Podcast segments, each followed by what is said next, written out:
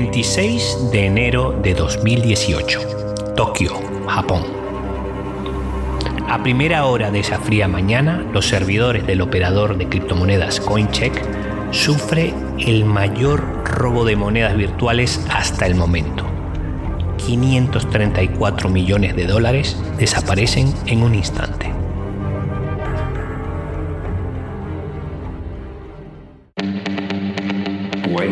De la cripto. Historias sobre tecnología, ciberseguridad, blockchain, gigantech, inteligencia artificial, big data. para no dormir o para despegar.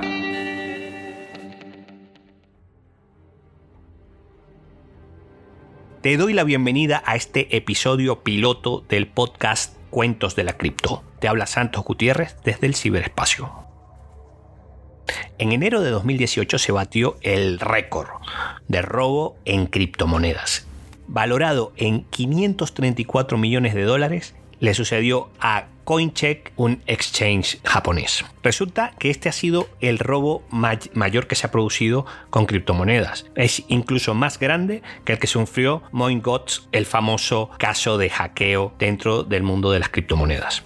Este caso tiene varios aspectos bastante curiosos. Primero de ellos es saber cómo los hackers pudieron finalmente hacerse con los fondos de, de un, una entidad como un exchange. Bueno, eh, CoinCheck nunca reveló eh, cómo se llevó a cabo la violación de su sistema.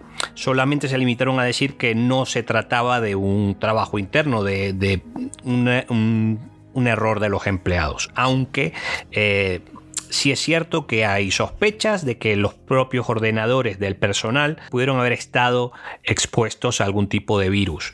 Incluso eh, virus provenientes de hackers eh, rusos o de Corea del Norte.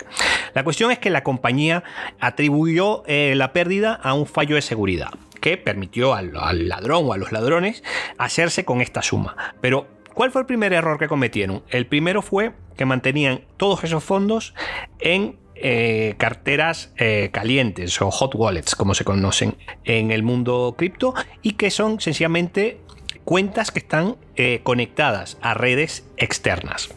Generalmente los, eh, las casas de cambio de criptomonedas, los exchanges, utilizan para este tipo de, de depósitos lo que se llama las carteras frías o, las cold wallets, que son eh, unidades de, almacenamiento que no están conectadas a, ninguna red y por lo tanto no pueden ser hackeadas porque no, están, no son accesibles a los piratas informáticos. CoinCheck carecía además de una medida que se llama la de firm, firmas múltiples. Esto lo que permite es que se requiera múltiples firmas antes de que los fondos puedan ser removidos. No contaban con ello. Otra curiosidad de este caso es que el robo no fue exactamente de bitcoins, sino NEMS, una criptomoneda que fue la que se robaron en este caso.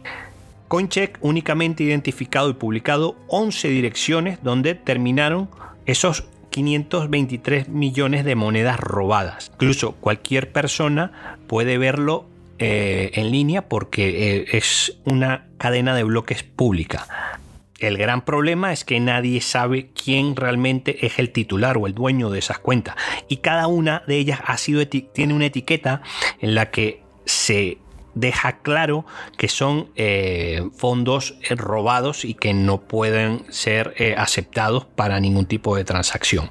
Los propios desarrolladores de NEM han creado una herramienta de rastreo que permita a los exchanges rastrear estos fondos y rechazarlos automáticamente si intentan ser cambiados en alguno de ellos.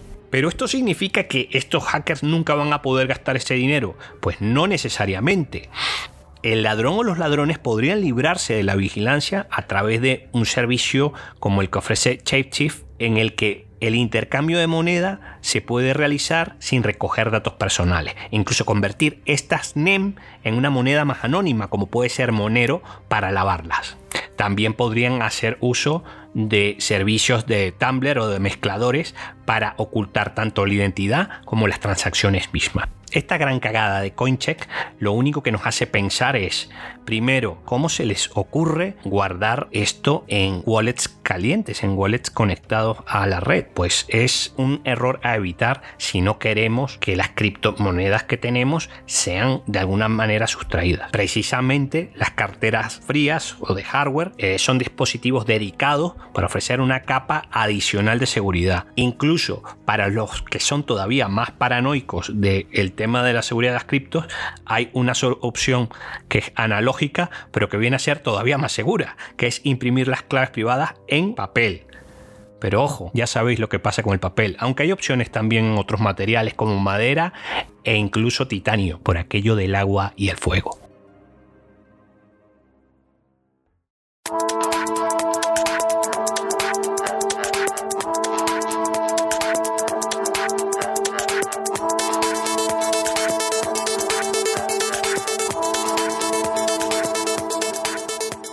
Y mientras tanto, ¿qué pasa en el criptomundo? La primera noticia tiene que ver con ciberseguridad.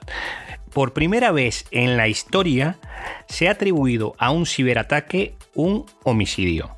Esto ocurrió en Alemania, en Colonia, cuando el día 9 de septiembre un ataque, eh, un ciberataque a un hospital, pues resultó en que en la muerte de una paciente que al verse eh, bloqueado todo el sistema informático del hospital, pues tuvo que ser trasladada a otro que estaba a 30 kilómetros de distancia y en ese traslado pues la paciente no, no, sobrevivió. Esto ocurrió en el Hospital Universitario de Düsseldorf y la policía ha atribuido esta acción como un homicidio negligente aquí podríamos ver que es la primera vez que eh, esto ocurre. Los centros sanitarios y hospitales son muy vulnerables a este tipo de ataques porque tienden a tener sistemas muy antiguos, hay unos que funcionan todavía con Windows 95 y cosas por el estilo, que son eh, sistemas muy eh, vulnerables a cualquier tipo de ataque cibernético y sobre todo por phishing. es muy fácil entrar en estos sistemas. Entonces, ahora eh, tenemos esta triste noticia de una persona que fallece eh, por un ataque de este tipo. Nuevamente, el ente regulador, el Grupo de Acción Financiera Internacional, el GAFI, emite un reporte en el que se refiere a las criptomonedas. Les preocupa lo que pasa con las criptomonedas. De hecho, eh, el, exchange Binance fue señalado por el GAFI como un ejemplo de exchange que evade las normas. No, no están muy conformes como este exchange eh, gestiona los eh, diferentes escenarios de Know Your Conoce a tu cliente o las medidas de antilavado de dinero. El informe define una categoría llamada indicadores de bandera roja para lavado de dinero y financiación del terrorismo, los cuales incluyen actividades sospechosas con criptomonedas. Apple va a comenzar a enviar aparatos especiales para el hackeo de los iPhones. Como sabéis, el, iPhone es un dispositivo que ha ganado una fama por la dificultad que existe de entrar en el sistema mm, de forma no autorizada. Pero eh, esto ha generado también polémica en otros países en donde se han desarrollado investigaciones, eh, incluso investigaciones por terrorismo, en las que Apple se ha negado a violar los protocolos de seguridad de un iPhone de un sospechoso. Entonces, esto ha generado que el, propio, eh, la propia empresa de Cupertino haya lanzado un eh, programa de investigación de seguridad.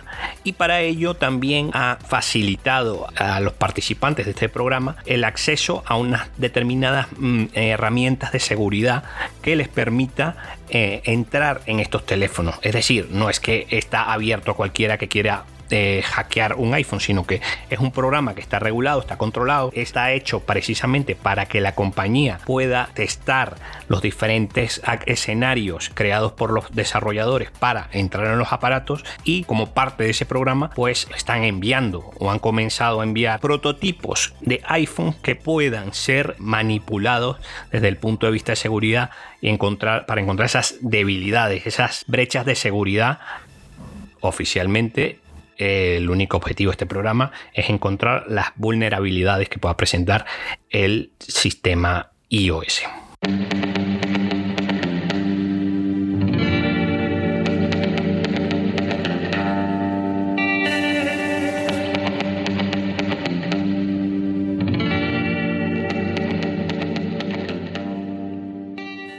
Y hasta aquí nuestro episodio de hoy. Espero que puedas dormir después de todo lo que te hemos contado y atención porque tendremos más en nuestro próximo programa. Hasta la vista.